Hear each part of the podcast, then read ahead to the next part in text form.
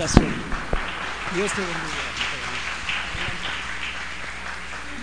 Gracias hermanos por recibirnos, por invitarnos a estar con ustedes esta mañana. Yo tengo un problema con la resequedad de la garganta, entonces necesito agua primero para poder hablar.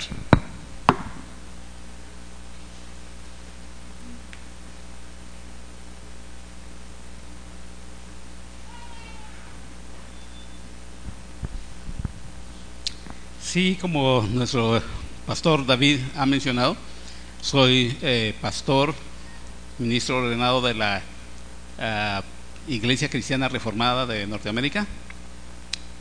Y la razón por la que nos vestimos así los pastores es una razón histórica. Eh, ustedes recuerdan que la reforma en el siglo XVI tomó lugar separándose de la Iglesia Católica por muchísimas razones, eh, particularmente de, tipo doctrinal. Había muchas diferencias en cuanto a la enseñanza bíblica que ya no estaban si, si, siendo seguidas, sino eh, se habían inventado unas nuevas formas de pensar y, y de enseñanza que realmente estaba alejando a la iglesia de la palabra de Dios. Entonces, la, la eh, podríamos decir que históricamente es, este ha sido el uniforme de los pastores. Y es una manera de cómo la gente nos puede identificar fácilmente en público. Aún si no estamos en, en la iglesia, ¿verdad? A veces eh, estoy en, eh, entro a un hospital, a veces en el autobús, en el metro, donde quiera que sea inmediatamente comenzamos conversación con alguien porque alguien a veces está cargado, está buscando alguna ayuda espiritual y de repente vienen y dicen, oh, disculpe, ¿usted es pastor? ¿O es usted padre? Yo digo, soy ministro de Dios, ¿cómo le puedo servir? Entonces, eh, ya de, de, esa manera también eh, hacemos mucho ministerio en la calle. Eh, estamos apoyando diferentes ministerios, hay trabajo con los drogadictos en la calle, con niños que están en la calle que necesitan eh, alfabetización. Hay ministerio hacia las mujeres que están trabajando con la prostitución, mostrarles que hay otra vida y que hay otras maneras de vivir, que hay otras maneras de, de obtener recursos. Entonces, eh, sí, el, uniforme. Así como cuando ustedes están buscando a un policía, lo ven de lejos y dicen, ah, ahí hay un policía, ¿verdad? Entonces, para nosotros esto, esto funciona así. Si nos miran de esta manera, dicen, ah, ahí hay un pastor. Entonces, eh, no, no, no tiene nada misterioso, no tiene uh, nada en particular, aunque sí hay una ventaja. Y es que de esta manera no tenemos que estar compitiendo con nadie si, en cuanto al vestido, que, vamos a llevar uno, una ropa muy, muy cara o muy barata, eso no importa. Nuestro uniforme es uniforme y es general para todos. Con esto servimos al rico y servimos al pobre y servimos al que está en medio. Servimos a todos por igual. Lo hacemos en el nombre de Dios, en el nombre de Cristo. Hermanos, eh, realmente para, para mí eh, es de mucha emoción, incluso me hizo llorar cuando estábamos cantando uh, Grande es tu fidelidad. Es uno de los himnos que a mí en lo personal me ha tocado a través de los años. Eh, llevo por lo menos 42 años en el ministerio. Y puedo decir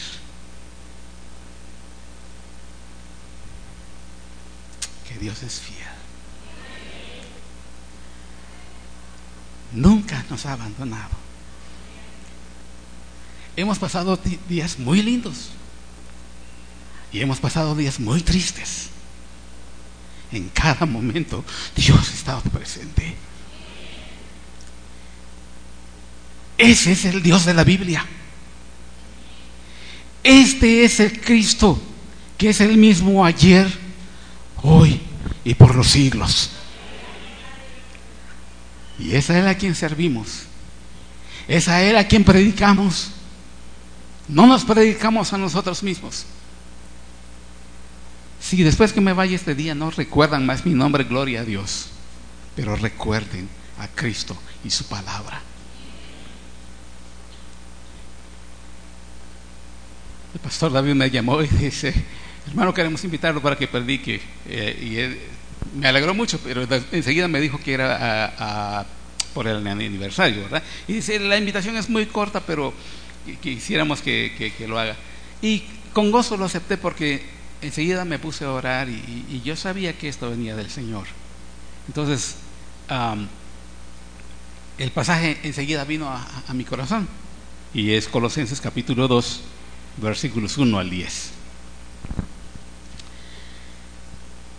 Este, este texto, Colosenses 2, 1 al 10, dice de la siguiente manera. Quiero que sepan qué gran lucha sostengo por el bien de ustedes y de los que están en la Odisea. Este es San Pablo que está escribiendo a los cristianos en Colosas. Y, y de tanto que no me conocen personalmente, quiero que lo sepan para que cobren ánimo, permanezcan unidos por amor y tengan toda la riqueza que proviene de la convicción y del entendimiento. Así conocerán el misterio de Dios, es decir, a Cristo, en quien están escondidos todos los tesoros de la sabiduría y del conocimiento. Les digo esto para que nadie os engañe con argumentos capriciosos. Aunque estoy físicamente ausente, los acompaño en espíritu y me alegro al ver su buen orden y la firmeza de su fe en Cristo. Por eso, de la manera que recibieron a Cristo Jesús como su Señor, vivan ahora en Él, arraigados y edificados en Él, confirmados en la fe como les enseñó y llenos de gratitud. Cuídense de los Cuídense de que nadie los cautive con la vana y engañosa filosofía que sigue tradiciones humanas, la que va de acuerdo con los principios de este mundo y no conforme a Cristo. Toda la plenitud de la divinidad habita en forma corporal en Cristo y en Él, que es la cabeza de todo poder y autoridad, ustedes han recibido esa plenitud. Oremos. Señor, gracias por esta palabra tuya. Pedimos que la meditación de nuestro corazón sea agradable delante de ti. Háblanos, Padre. Habla a nuestros corazones y permite que cada uno de nosotros tenga un corazón sensible para escuchar tu palabra y para recibirla con gratitud y humildad. Si hay algo aquí, Señor, que necesitamos ser reprendidos y corregidos, aunque nos duela, háblanos. Te agradecemos que esta iglesia está cumpliendo años y deseamos que pueda crecer en la gracia y el conocimiento de Cristo Jesús, en cuyo nombre oramos. Amén. Cuando el apóstol San Pablo escribió esta carta, era más o menos el año 60 de la era cristiana. La era en que la iglesia apenas comenzaba. A esto en la historia lo conocemos como la iglesia primitiva. Tomando en cuenta que la era cristiana se mide a partir del nacimiento de Cristo, y si Él murió en el año, en el año 33, esto significa que la iglesia cristiana tendría apenas unos 27 años. ¿Cuántos años está cumpliendo hoy? 13. 10 menos. Imagínense, imagínense que, esta carta está siendo escrita para cada uno de ustedes hoy.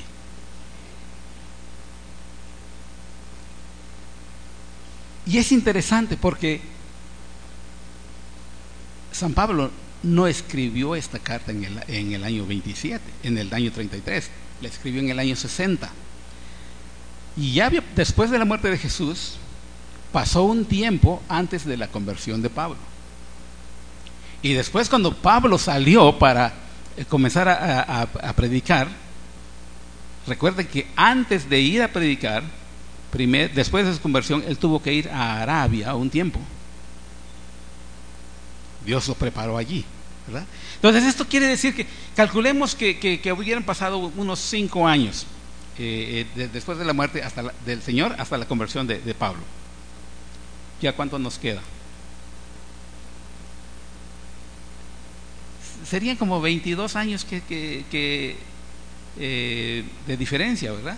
Entonces, la, y Pablo iba viajando, predicando de lugar en lugar, predicando el Evangelio e iniciando iglesias. Entonces, esta iglesia de Colosas no era muy vieja. Creo que era más joven que esta iglesia. Y, una de las cosas que, que, no solamente al apóstol Pablo, pero que después a nosotros como pastores siempre nos preocupa, es cómo vamos a, a edificar la iglesia. Y nos damos cuenta de una cosa, que nosotros no, no somos los que edificamos la iglesia. A veces nuestra ansiedad nos lleva a actuar como que si nosotros fuéramos los que están plantando la iglesia, nosotros somos, y todo, todo el éxito de la iglesia depende de nosotros. Mentira. No tenemos que creernos demasiado grandes. Cristo es el que dijo, edificaré mi iglesia. Y las puertas del infierno no prevalecerán contra ella. Entonces demos gracias que es Cristo el que está plantando la iglesia, es Cristo el que está trabajando en cada uno de ustedes hoy. Él les está edificando. En, en esa iglesia de Colosas habían eh, muchos peligros, porque Colosas, la ciudad de Colosas era un centro comercial y era un centro educativo. Esas dos cosas eran muy importantes. Llegaba gente de diferentes países trayendo mercaderías de todo tipo, que ahora ya llegan por acá también, ¿verdad? Pero era, era producto fino, de mucho valor, atractivo, y juntamente con, con, con esos productos venían ideas religiosas y filosóficas. Vender algunas figuritas de plata eran imágenes de algunos de los dioses para entonces conocidos de toda esa región. Y la gente no compraba solamente los muñequitos, pero quería aprender que Dios era ese y que Dios era el otro. Y así se iban acumulando de, muchos de esos eh, de, de, de esas estatuas pensando asegurarse que su vida estuviera bien protegida. Entonces, mientras más dioses tuvieran, se sentían o pensaban que serían más protegidos. Y al mismo tiempo, había muchas filosofías. Y una de las, de las ideas bastante populares era que dependiendo de qué tanto uno conocía, mientras más conocimiento tuviera uno, mejor podía estar cerca de Dios o de alguno de esos dioses. Entre la gente que vivía allí, habían muchos judíos y gente de muchas otras partes. Entonces San Pablo vino y predicó el Evangelio. Y gente de diferentes nacionalidades se estaban convirtiendo a Cristo. Eran nuevos creyentes. Pero ustedes saben, hermanos, que cuando venimos a Cristo, ya venimos con una carreta de carga que, traemos de todo lo que hemos pensado y aprendido antes, ¿verdad? Y entonces oímos de Cristo y ¿qué sucede? Empieza uno a, preguntarse, pero ¿y entonces por qué esto? ¿Y entonces por qué aquello? ¿Y es bueno lo que yo hacía? ¿Es malo lo que, quiero hacer? ¿No? Tantas preguntas. ¿Y cuál es la respuesta? Bueno, abundaban respuestas. Y San Pablo estaba muy preocupado porque decía, hey, no hay que creerle a todo tipo de espíritu. Vamos a encontrar la respuesta si ustedes están creyendo en Cristo, entonces hay que encontrar las respuestas en Cristo. No hay más. Por eso es que el versículo dice, y es que ustedes ya están completos en Cristo. Entonces, aquí establece una línea definitiva. Y hay que decirlo, el cristiano tiene que aprender a definirse. ¿Por qué es importante esto, hermanos?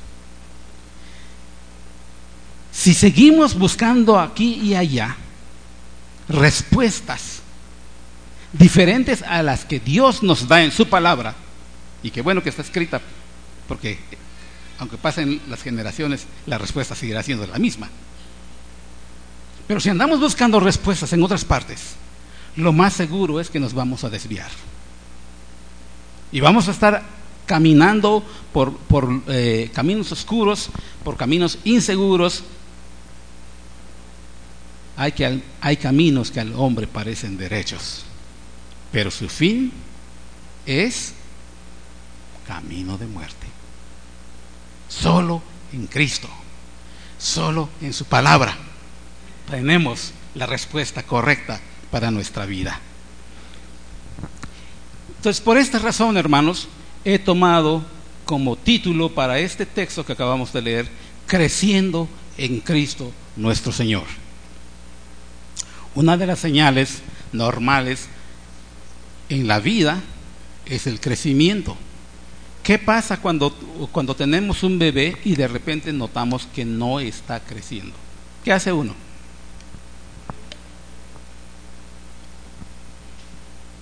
¿Por qué lo lleva al médico?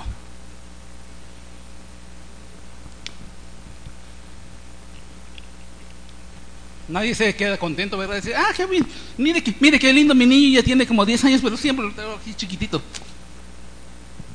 No, nadie se alegra de eso. Tan pronto veamos que hay algo normal, buscamos ayuda, buscamos una respuesta. Igualmente es nuestro llamado como hijos de Dios a crecer, a crecer en Cristo. Y esto es lo que San Pablo escribe. Él ve, sabe mucho de, todo lo que está sucediendo alrededor y sabe de las tentaciones que los cristianos están afrontando. Podría decir que tanto la corrupción que estaba en la Odisea sería muy semejante a la corrupción que vemos el día de hoy aquí en la Ciudad de México. La corrupción es corrupción. Es por la dureza del hombre. Es por la desobediencia, por la rebelión en contra de las leyes de Dios. Hay, muchísimas cosas que podríamos mencionar en, cuanto a, tentaciones y desviaciones y cosas que, nos atraen pa, para querer acomodar nuestra vida, decir que somos cristianos, pero al mismo tiempo vivir como si no lo fuéramos. Esto me hace pensar en el pueblo de Israel. 430 años esclavos en Egipto. ¿Y cuánto tiempo lloraban y clamaban, Señor, envíanos un libertador? Y Dios lo escuchó su llanto y les envió a un libertador. Pero se dan ustedes cuenta que cuando todo el pueblo salió de la esclavitud de Egipto, muchísimos, y diría la mayoría de ellos, aunque salieron de la esclavitud de Egipto y fueron a la libertad a la que Dios les estaba llevando, no vivieron como gente libre. Dios los sacó a libertad, pero ellos siguieron viviendo como esclavos.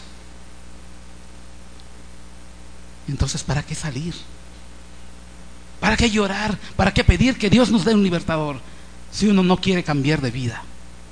Lo único que hicieron fue, cambiar de lugar, porque ya no estaban en, Egipto, estaban en el desierto, pero sus vidas, su corazón donde estaba, su corazón no estaba en Dios, su corazón estaba en Egipto. Hasta de la comida se lamentaban. Dios les estaba dando maná, no se estaban muriendo de hambre, pero ellos, ay, ¿cómo recordamos esos pescados y los pepinos y, los puerros y, todo eso, no? Vamos a regresar a Egipto. Lo cual prueba que en realidad no sabían cómo vivir en libertad. Teniendo libertad, preferían vivir como esclavos. Y eso es precisamente lo que San Pablo quiere prevenir. Y eso es lo que Dios quiere prevenirnos hoy. Que sepamos que si estamos en Cristo, entonces tenemos que vivir en Cristo. Hermanos, miren el versículo 6. Por esto, esto lo digo para que nadie les engañe con argumentos capciosos. ¿Qué es lo que nos, pide? De la manera que recibieron a Cristo Jesús como Señor, vivan ahora en Él. Y la primera pregunta es, ¿has recibido tú a Cristo Jesús como tu Salvador? Gloria al Señor. Porque debemos saber esto. Si no hemos recibido a Cristo como nuestro Salvador, no podemos crecer en Él. Es sencillo. No podemos crecer en Él si no estamos en Él. Ahora, si estamos en Él, no nos podemos quedar enanos. No podemos quedar raquíticos. Vamos a crecer. ¿Saben una cosa? entre los lugares donde hemos servido, me ha tocado estar en, en los basureros.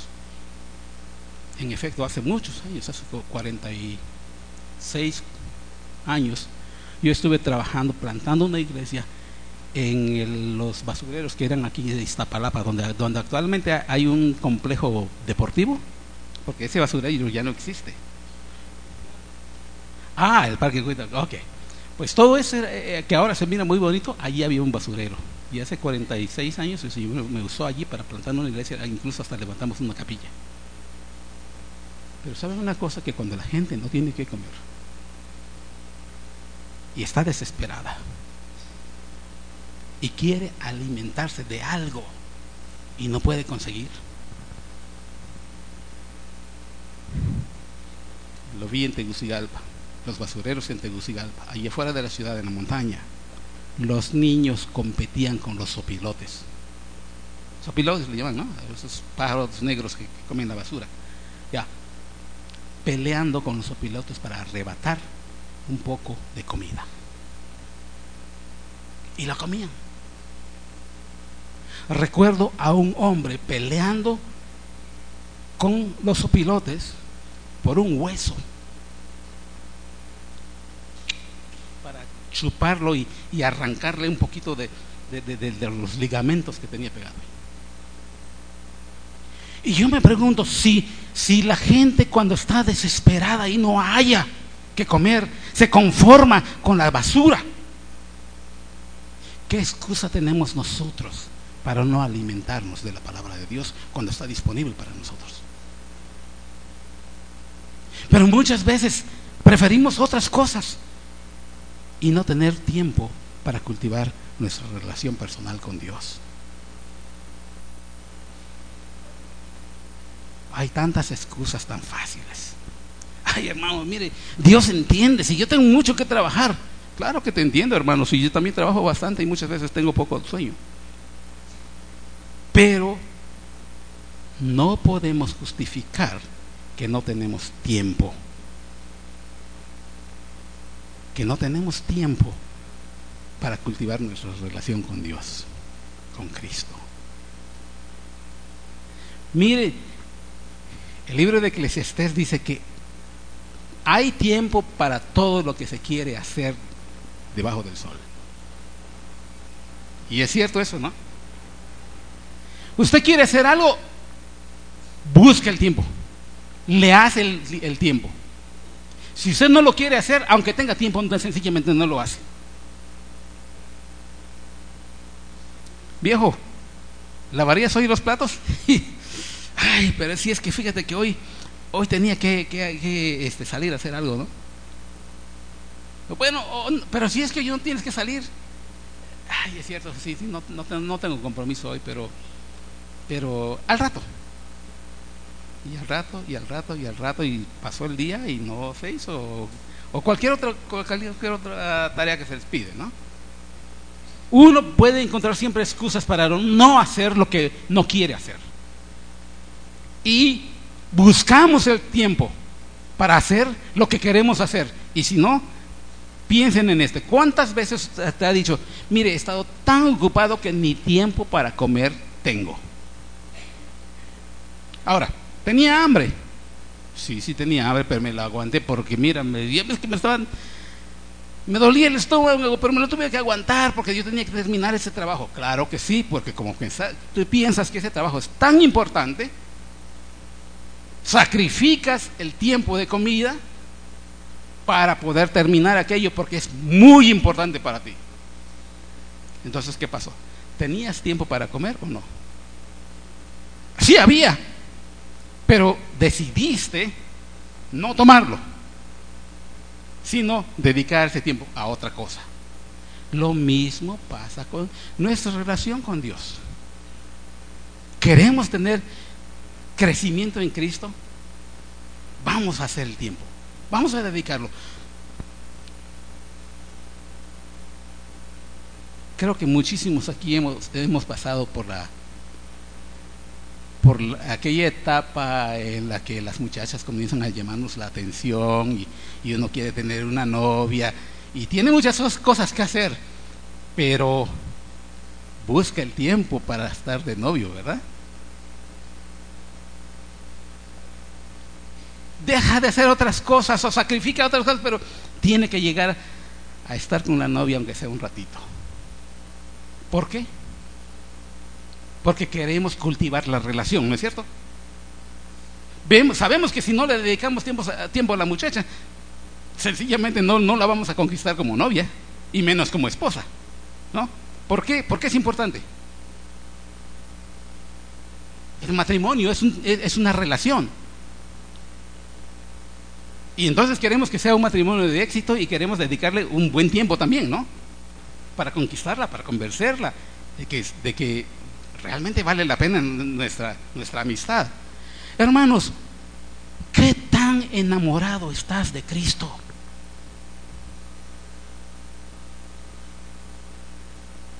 ¿Qué tan dispuesto estás a dejar otras cosas para tener tiempo de alimentarte de Cristo?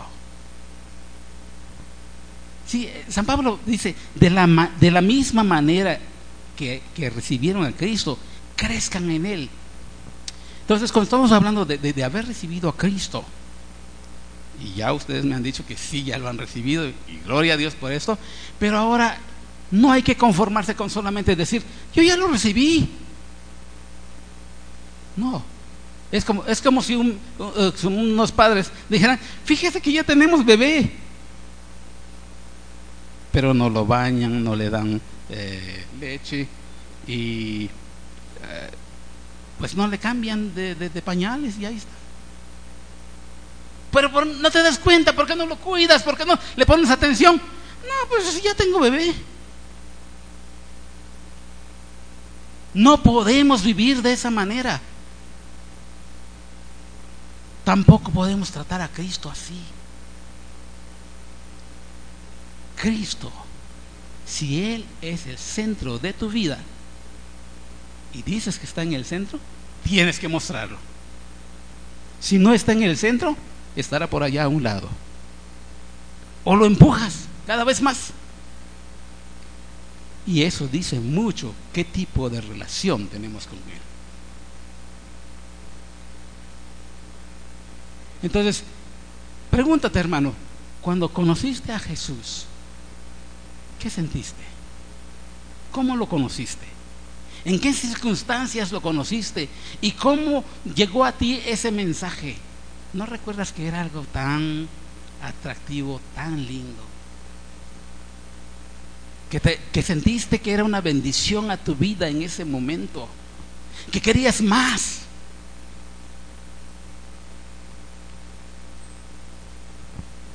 A través de los años hemos visto a muchísima gente venir al Señor.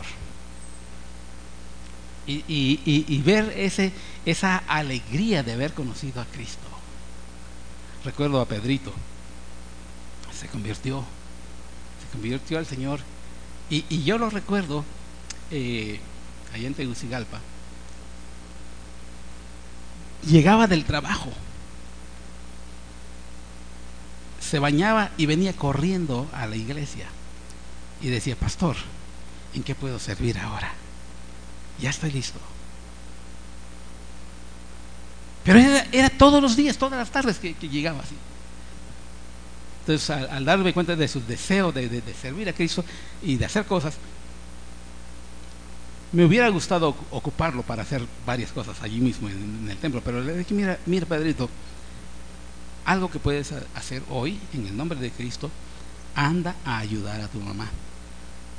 Mamá hacía tortillas a mano para venderlas.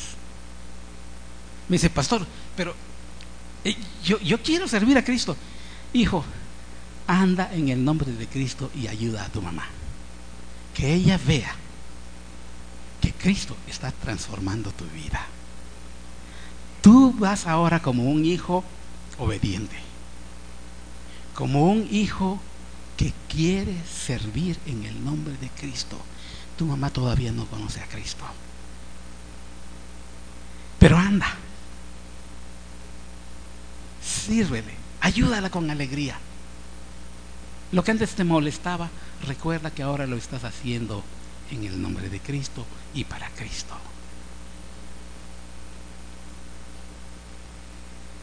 Hermanos,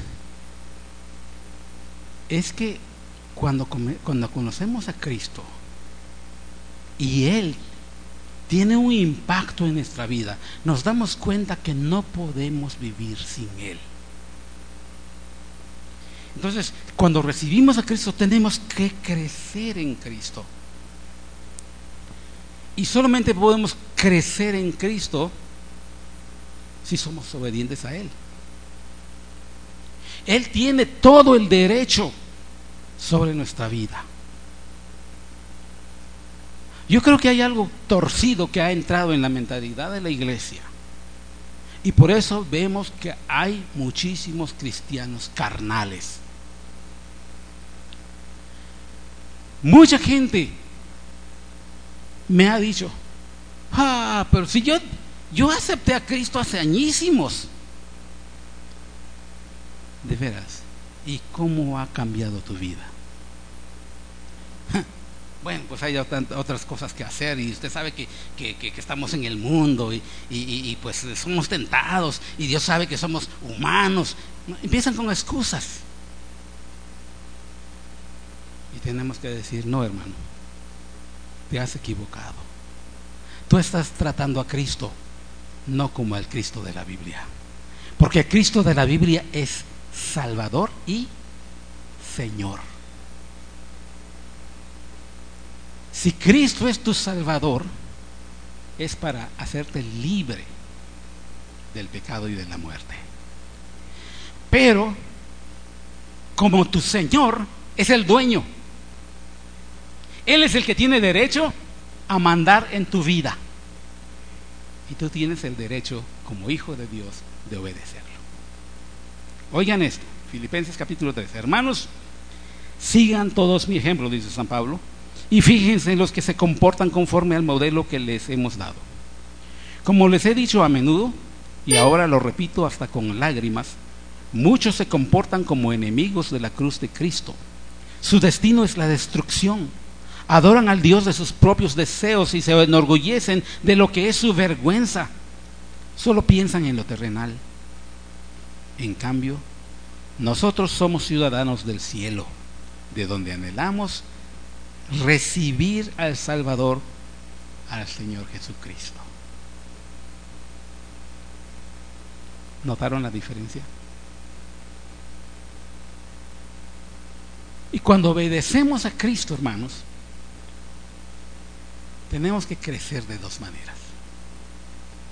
Una, versículo, en el versículo 7 nos dice, ¿cómo? Vivan ahora en Él, arraigados y edificados en Él, confirmados en la fe como se les enseñó y llenos de gratitud. Y quiero dividir este versículo 7 en dos partes, porque está hablando del crecimiento, pero una manera de crecer es crecer hacia abajo. Y noten esto, cuando hay un edificio, ¿qué es lo primero que, que se hace? El cimiento. ¿Dónde pone el cimiento? Abajo, ¿verdad? ¿Por qué es importante? ¿Por qué es necesario un cimiento? Ajá. ¿Y qué tal si uno diría, miren, eh, hablaba con el pastor y dice, ¿cómo nos gustaría poder comprar un terreno para poder tener nuestro propio templo? ¿verdad? Pero hablamos, pues no hay suficiente dinero. ¿Y qué, qué, qué piensan ustedes si tuvieran la oportunidad de construir un templo? y hacen cálculos y dicen, ah, pero no tenemos suficiente dinero para el cimiento y el edificio. Entonces, ¿por qué no ahorramos un poco? Barremos bien el terreno, ¿verdad? Todos los hermanos vienen, cada quien con su escoba, barremos bien el terreno, ponemos las rayas donde van a ir los muros y los levantamos a partir de allí. El, terreno está limpiecito. ¿Les parece bien? ¿Por qué no? Pueden ahorrar mucho dinero. ¿Seguro? Y el riesgo de los que estén adentro, ¿verdad? O sea, hay razones, hay cosas que no podemos evitar, aunque pudiera ser muy tentativo. Cimiento es necesario y se tiene que edificar primero el cimiento para poder estar seguros de que lo que va para arriba resista. ¿no? Ok, entonces Dios nos pide que debemos crecer hacia abajo. Si tomamos el ejemplo de un árbol, y pienso por ejemplo en el Salmo 1, el árbol, ¿cuál es el árbol que va a estar firme? El que tenga las raíces más profundas, claro que sí. Eh, estábamos caminando en Copán, en Honduras ahí en el lado de las ruinas. Y hay un árbol, eh, eh, eh, estos árboles crecen mucho, especialmente en, la península de Yucatán, que se conocen como el ceibo. Y este árbol es un árbol muy grandote que los mayas lo consideraron como un árbol sagrado, porque no muere fácilmente. Esos ceibos pueden estar allí por años por siglos. Y los miras que todo lo demás se seca. Llega el tiempo que también esos, árboles botan todas sus hojas y parece que ya, ya se murió, ya está, viejo, ya, ya, ya voy a morir. Pero ¿qué pasa?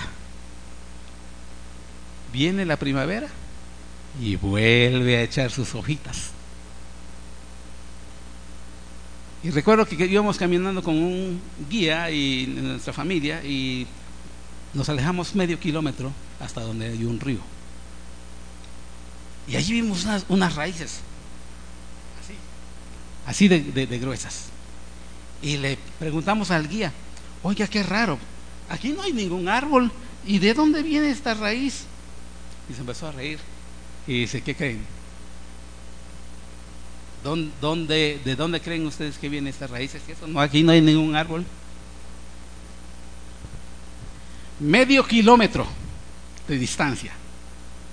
Allí podíamos ver el árbol y la raíz que llegaba hasta el río. Con razón vive tanto tiempo, aunque esté lejos del río, su raíz está en el río así se alimenta. Por eso no muere. Se muere todos los demás alrededor. Pero ese árbol no se muere. Porque da su fruto en su tiempo y su hoja no cae.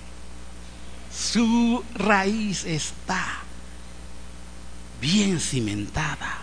Hermanos, Cristo es la fuente de agua viva. Bienaventurado el varón que no anduvo en caminos de malos, ni en silla de escarnecedores se ha sentado. Antes, en la ley de Jehová medita, de día y de noche. Y será como el árbol plantado junto a corrientes de aguas, que da su fruto en su tiempo y su hoja no cae, y todo lo que hace prosperará. A eso te ha llamado. A eso te ha llamado a ti también. A eso me ha llamado Cristo. A que crezcamos. ¿Sabe por qué, hermano? A veces encontramos personas que, están muy versados y nos pueden hablar de muchísimos libros, de los autores, hasta de las páginas de los libros. Pero no saben nada de Biblia. Y no tenemos que hacer eso, hermanos. No estoy en contra de la educación. Yo mismo he tenido que estudiar muchísimo. No estoy en contra de la educación. Pero lo que quiero decir es que no tenemos que preocuparnos porque no conocemos todas las filosofías del mundo. Es importante que conozcamos quién es Cristo. Es importante que conozcamos quién, qué es su palabra, qué es lo que Él dice. Porque nosotros queremos vivir por lo que Él dice, no por lo que otros dicen. Ese es el problema hoy. Uno de los ejemplos, en estos días que se ha estado discutiendo mucho acerca del aborto eh, eh, en, Oaxaca, ¿verdad? Eh, que, han, que han aprobado esta ley. Bueno, no podemos decir, ah, eso es algo que pasa allí en Oaxaca, está lejos. No, es un problema que nos sucede hoy y la iglesia necesita tener una voz y un, una posición firme. Pero ¿cómo vamos a tener una posición eh, con, respecto a todas esas cosas que están destruyendo la sociedad si no conocemos la palabra de Dios? Si no tenemos nuestras bases firmes en Dios y en su palabra, la gente vendrá y nos dirá, hmm, no se preocupen, si eso es un derecho de la mujer.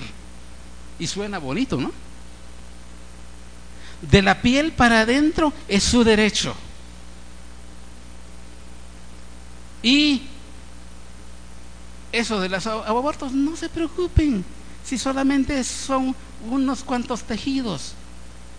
¿Unos cuantos tejidos?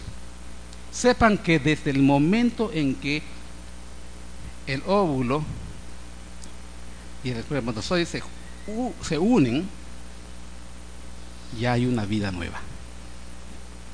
Y una vida, no importa si es un minuto después o 24 semanas después es matarlo, porque es una vida que Dios ha creado. Entonces no podemos decir, no es nada. Es como decir, bueno, los que estamos más o menos completos de, nuestro cuerpo estamos bien, pero allí hubo alguien, hubo un accidente y, quedó alguien allí medio muerto en sobre la calzada. Y vienen los paramédicos y dicen, ay, está tan lastimado que mire, mejor déjenlo que se muera. Tiene quebrada una pierna y sus dos brazos también están quebrados. No, no es, es cualquier cosa, no, no se preocupen que se muera. No podemos vivir así. No lo hacemos. Entonces, también si vamos a cuidar de una vida, de un adulto, tenemos que también cuidar la vida de uno que no ha nacido. No importa qué tantos argumentos traigan a favor del aborto. Dios dice, no matarás. Si quieres argumentar, no argumentes conmigo, argumenta con Dios. Yo nada más soy el portavoz. Sé que eso es lo que Él dice y eso es lo que digo. Entonces necesitamos tener raíces profundas en Cristo, en la palabra de Dios. Pero también tenemos que crecer para arriba. Y cuando crecemos para arriba, mire el, versículo 7, eh, eh, estoy comparando cuando dice arraigados y sobreedificados en él, eh, cuando habla de, ser arraigados está hablando de ser confirmados en la fe. Y cuando hablamos de ser edificados hacia arriba, también está hablando de estar llenos de gratitud. ¿Por qué? Aunque estoy insistiendo mucho en que conozcamos la palabra de Dios, no podemos decir, bueno, yo ya me, memoricé la Biblia. Ya me sé muchísimos textos de la Biblia que los puedo repetir de memoria. No es malo, hermanos, pero no es lo único que vamos a hacer. ¿Para qué nos da Dios ese conocimiento? Es para ponerlo en práctica. ¿De qué serviría tener toda una educación? hacer sus, eh, eh, prácticas y pasar todo eh, las dificultades que, conlleva a, hacer los internados. Y después cuando ya el médico tiene su título no lo ejerce. No lo ejerce para nada. Está trabajando de barrendero no ofendo a los barrenderos, no, no creo que sea malo eh, ser un barrendero. Gloria a Dios por ese trabajo, es muy importante. Pero lo que quiero decir es que el médico no estudia para llenar su cerebro de todo ese conocimiento y no ponerlo en práctica. ¿Verdad? De igual manera, Dios no quiere solamente que estemos rellenando nuestra memoria como tener un chip más grande como que si fuera una, una, memoria de 120. ¿no? no. Dios quiere que lo que conocemos de Dios lo pongamos en práctica. Y para eso uno no tiene que lograr un doctorado. Los niños que no saben leer, pero que les enseñamos la palabra de Dios, pueden comenzar a practicar la obediencia a Dios desde pequeñitos. Y mientras más conocimiento tenemos del Señor y de su palabra, más podemos servir en su nombre. Entonces, cuando habla Dios de ser llenos de gratitud, nos damos cuenta qué tan pecadores somos y que somos merecedores de la muerte y de la condenación eterna. Pero cuando Cristo ha venido a nuestra vida y hace el cambio y nos hace libres, nos hace libres no para darnos la oportunidad de vivir como nos dé la gana. Porque los que hemos muerto al pecado, ¿cómo podemos seguir viviendo en él? Cristo nos hace libres para que le sirvamos. Entonces tenemos que pensar también de qué manera le vamos a servir. Mire hermanos, un ejemplo aquí en esta comunidad donde está ubicada la iglesia, yo no conozco actualmente cómo está la situación. Pero yo me pregunto, ¿conocen ustedes eh, cuáles son los, límites de esta colonia? ¿Y cuáles son ah, los problemas con los que la comunidad se encuentra actualmente? ¿Qué, problemas hay? No necesito que me den la lista ahora, pero lo, pregunto para que ustedes piensen, ¿qué oportunidades está dando Dios aquí mismo para servir en su nombre? Impactando a las naciones, es el nombre de la iglesia, ¿verdad? Entonces, hermanos, les invito a que comencemos a impactar a las naciones, comenzando aquí mismo. ¿Cómo ¿Cómo, se llama la, colonia esta? Los Ángeles, sí, ok, Los Ángeles, gracias. ¿Cómo esta iglesia, en nombre de Cristo, puede impactar a la colonia Los Ángeles?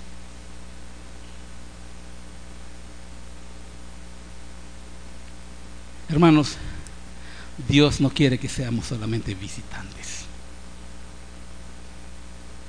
Dios ha plantado a esta iglesia aquí con un propósito. Pero con un propósito para poder obedecer a Cristo y poner en práctica por gratitud, poner en práctica nuestro servicio a Él aquí en esta comunidad, tenemos que conocer a los vecinos. Tenemos que saber eh, quiénes son los, eh, los líderes, los gobernantes. Poder platicar con ellos de cuáles son las dificultades con las que la comunidad se encuentra. Y cómo la iglesia puede responder por lo menos a una de esas necesidades. ¿Qué es lo que la comunidad sabe de esta iglesia? Muchísimos no oyen el sermón. Y doy gracias a Dios que los pastores están trabajando para prepararse y, y dar buenos sermones basados en la palabra. Pero recordemos esto, hermanos. La mayoría de los vecinos no están oyendo esos sermones. Y sin embargo, están recibiendo un mensaje de esta iglesia. Y yo me pregunto, ¿cuál es el mensaje que la comunidad está recibiendo de esta iglesia? Estaba viajando por el sureste del país. Iba yo en el autobús urbano y me dio mucha tristeza. Íbamos eh, en el autobús y al pasar, yo no me había dado, dado cuenta que estábamos pasando frente a un templo. Pero una persona que venía sentada le dijo a la otra, aquí mira, aquí, aquí fue. En, esta iglesia fue donde, fue donde sacaron al pastor y lo patearon allí en la, en la, en la entrada y le rompieron la ropa y hubo eh, una carnicería aquí. Y me dolió tanto.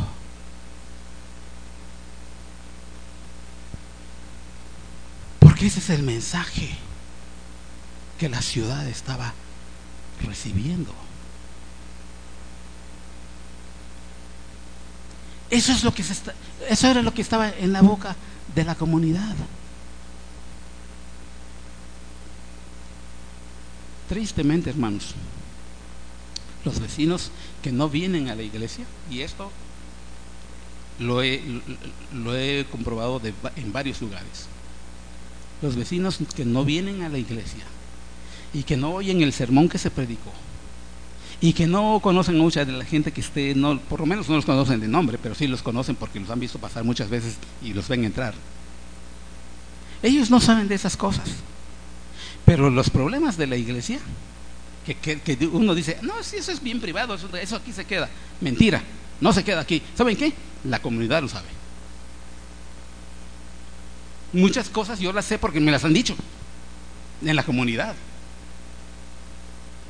Y no lo digo para alegría, lo digo porque es algo por qué llorar y arrepentirnos. Es algo a, lo que Dios pide que cambiemos, que no vivamos de esa manera. Su iglesia tiene que aprender a dar un mensaje positivo. San Pablo dice que somos cartas abiertas. ¿Y sabe una cosa, hermano? Glorificar al Señor no es cuando estamos aquí con, a todo volumen y con muchos aplausos. Es parte de adorar al Señor, pero no es lo único. ¿Sabe cómo adoramos al Señor? Cuando estamos allá afuera. ¿Ven a Cristo en nosotros allá afuera? ¿O qué es lo que ven? Hermanos, es muy importante crecer hacia abajo con grandes raíces, pero si el árbol está bien alimentado, tiene que dar buenos frutos. Y por esto Dios nos llama a crecer hacia arriba.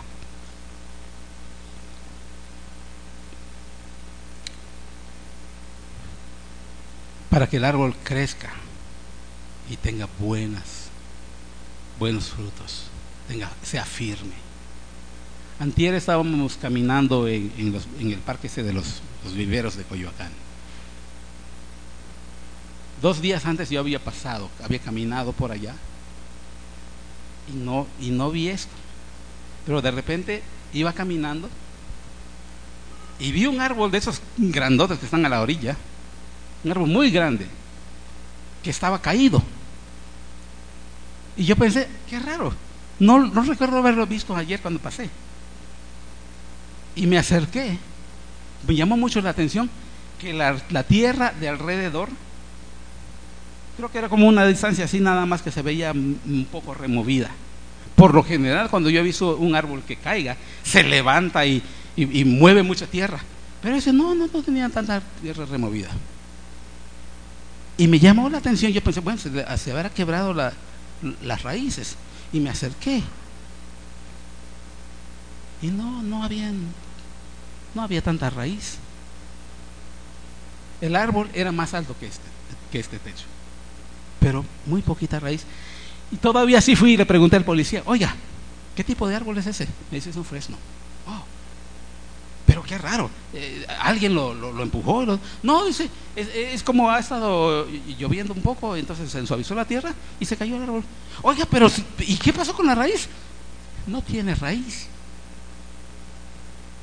Hermanos, tampoco tenemos que ser como el fresno. A veces nos preocupa muchísimo todo lo exterior. Como que si fuéramos más bien artistas de, de, de, de la película o del circo. Y mucha cosa que se vea para llamar la atención. Pero sin raíces. No, a Dios no lo vamos a impresionar. Dios quiere nuestra autenticidad. Dice ser que eres cristiano, crece en Cristo. Estás creciendo en Cristo, da frutos para Cristo. Dice la palabra. Debemos abundar en acciones de gracias. Muchas veces, hermanos, nuestras divisiones nos traicionan.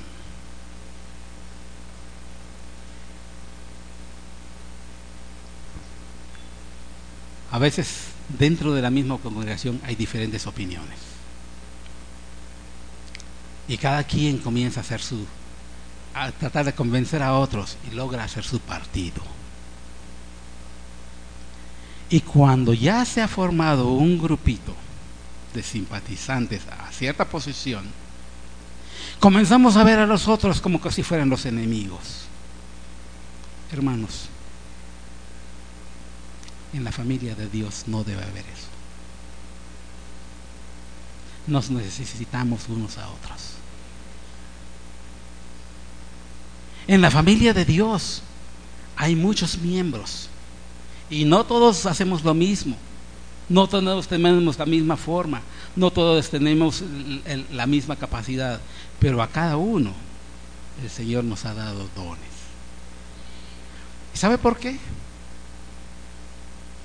Porque Dios no, no nos quiere como fotocopias uno del otro. Dios quiere que en esa autenticidad de la que hablábamos, cada uno de nosotros, allá arriba, aquí abajo y los están en las otras partes, que cada uno de, eh, sirvamos al Señor con los dones que Él nos ha dado. Y cuando servimos al Señor con los dones que Él nos ha dado, no nos queda lugar para andar compitiendo uno con otro.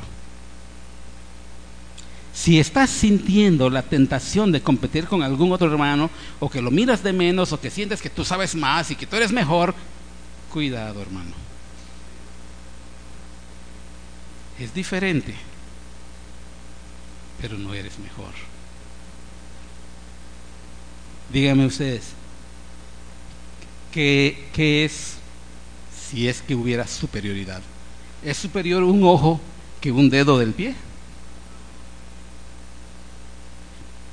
Pero si a, los dedos del pie ni siquiera los dejamos que se vean, los, los escondemos dentro del zapato. En cambio, los ojos, hasta canciones se han hecho, ¿no? De, los colores de los ojos y de lo bonito que son los ojos. Y, sí, tendemos a darle mucha importancia a ciertos, a ciertos miembros y a otros como que no valen nada. Pero en realidad Y si no me creen, que si alguien cree que los dedos del pie no sirven para nada, córtese uno.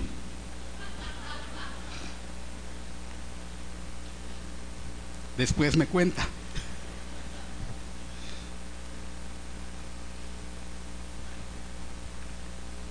¿Qué nos dice la palabra?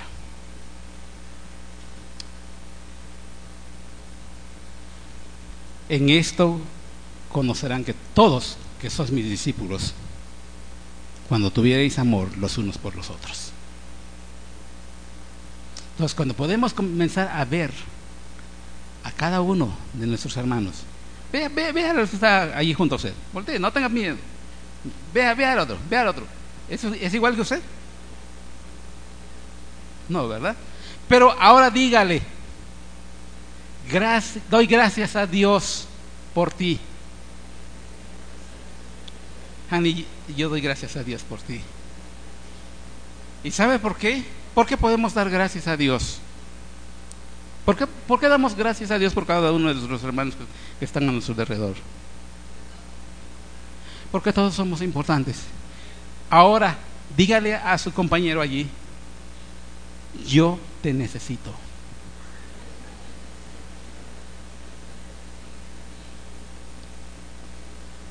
Ahora dígale a su hermano, quiero servirte en nombre de Cristo.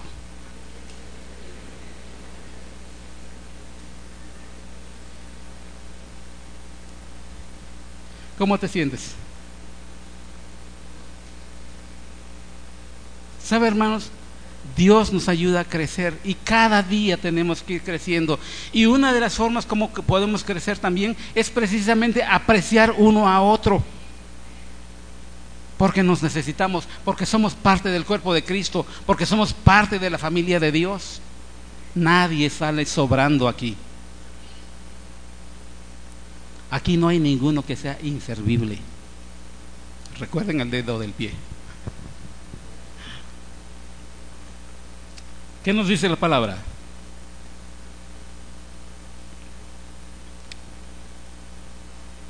Si en, vez de estar pensando en estas divisiones, podríamos decir, eh, oír la palabra que dice Judas 1, 17 al 21. Mas vosotros, amados hermanos, tened memoria de las palabras que antes han sido dichas por los apóstoles de nuestro Señor Jesucristo. Eh, como os, como os decían, que en el postrer tiempo habrían burladores que andarían según sus malvados deseos. Estos son los que hacen divisiones, son como animales, no teniendo el espíritu, mas vosotros, oh amados, edificaos a vosotros mismos sobre vuestra santísima fe, orando por el Espíritu Santo. Conservaos a vosotros mismos en el amor de Dios esperando la misericordia de nuestro Señor Jesús, el Cristo, para vida eterna.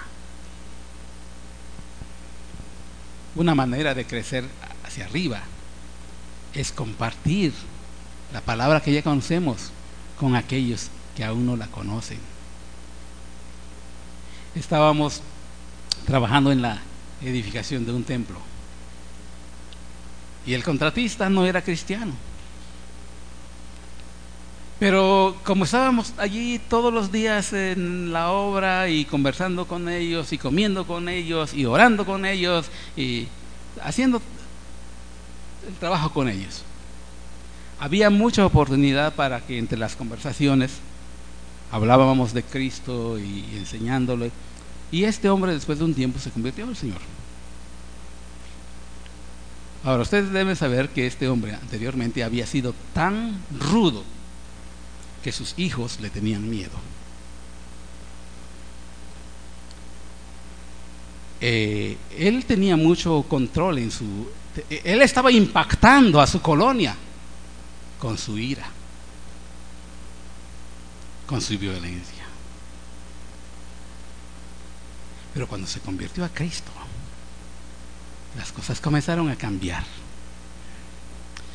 Y recuerdo todavía esa mañana como tres meses después que, que él ya se había entregado al Señor y que comenzó a asistir a la iglesia, él tenía un hijo ya universitario.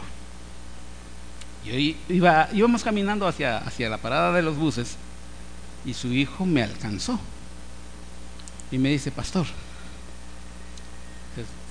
para hablar un poquito allá a un lado y me dice, oiga, ¿podría yo ir este domingo a su iglesia?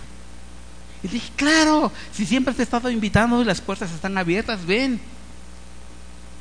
Y me llamó la atención, me, dio curiosidad y le dije, eh, ¿y, cómo es que no has venido antes y ahora quieres venir? Me dice, la verdad, mi papá está bien raro. Y yo quiero saber qué es lo que le están enseñando allí. ¿Sabe por qué? Mire qué raro es. Después del trabajo, ya viene a la casa y hasta nos saluda. Y ya no le está hablando mal a mi mamá. Está bien raro. Y él vino, vino y llegó y conoció al Señor también y se puso raro. No, comenzaron a caminar con Cristo. Eso es lo que el mundo no entiende. Al mundo le parecemos raros, le parecemos locos, le parecemos idiotas. Pero si estamos locos, estamos locos para Cristo. Hermanos, tenemos que, que, seguir creciendo en Cristo tanto en conocimiento como en servicio por una razón, para que no seamos engañados por medio de las filosofías y huecas sutilezas. Si no, si no crecemos en Cristo de esta manera, ¿sabe qué pasa? Estamos ociosos. Y entonces viene la gente y nos sorprende con cualquier cosa, a veces hasta de tipo religioso. Recuerdo a un joven, a una joven, que era estudiante de una escuela bíblica. Imagínense, estudiante de una escuela bíblica. Y un día se encontró con un grupito en la calle que le hablaron muy bonito y le dijeron que le estaban invitando a un estudio bíblico. Y ella pensó, hmm, estudio bíblico pues no tiene nada de malo, ¿verdad? No conozco a esta gente, pero voy a ir. Lo triste es que esta gente le dijo, y tengan mucho cuidado porque esta es una de las sutilezas que pudiera sorprender a cualquiera. Le dijeron, mira hermana, vas a venir, te encuentras con nosotros, va, a haber una, de nosotros que va a estar aquí esperándote en esta esquina, pero cuando vengas, no le digas nada a nadie. No le digas a nadie de tu familia dónde vas. La primera bandera roja, ¿no? Esta muchacha no lo captó. Obediente fue. Fue una vez, le enseñaron lo que tenían que enseñar y le dijeron, no digas nada a nadie, porque esto que tú estás aprendiendo es una de las cosas secretas profundas de Dios. Exactamente como en el contexto de Colosas, así, así hablaban también ellos. Y esta joven regresó a la escuela bíblica. A los tres días, otra vez, otra de esas saliditas y la tercera vez se fue y no volvió. Y su familia desesperada comenzó a buscarla.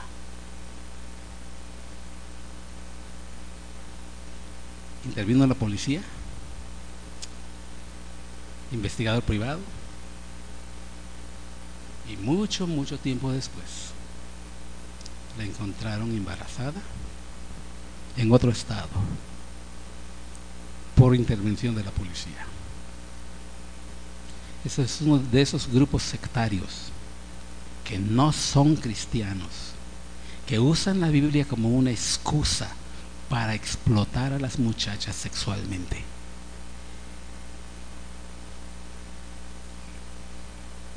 Qué terrible, porque usando como técnica estudios bíblicos metiendo la mentira para apartar a la gente de la verdad de Dios. Y hay muchos grupos actualmente que usan esa técnica u otras. Uno de los líderes de, la, de una de estas iglesias está actualmente en, en la cárcel en los Estados Unidos por tanta corrupción que ha promovido, pero que sí se atreve a decir que es el representante de Cristo en la tierra. Hay muchos que se, se, se autollaman profetas porque nadie los ha nombrado así. Y mucho cuidado. Todos aquellos que no han sido ordenados por la iglesia y que solitos se nombran a sí mismos, están en un gran peligro. Debemos tener cuidado con eso, hermanos, para que la palabra de Dios no sea usada nada más para el beneficio individual de ciertas personas. Nuestro deseo es no a nosotros, oh Jehová, no a nosotros, sino a tu nombre da gloria por tu misericordia y por tu verdad. Hermanos, esta iglesia que hoy cumple 13 años, yo pienso en una de mis hijas cuando tendría 13 años. Y les he hablado como padre a mi hija. Y deseo que el Señor siga bendiciendo a esta iglesia. Que cada uno de ustedes siga creciendo en la gracia y el conocimiento de Dios. Que esta iglesia tenga un impacto aquí en Los Ángeles pero que no sea un impacto negativo.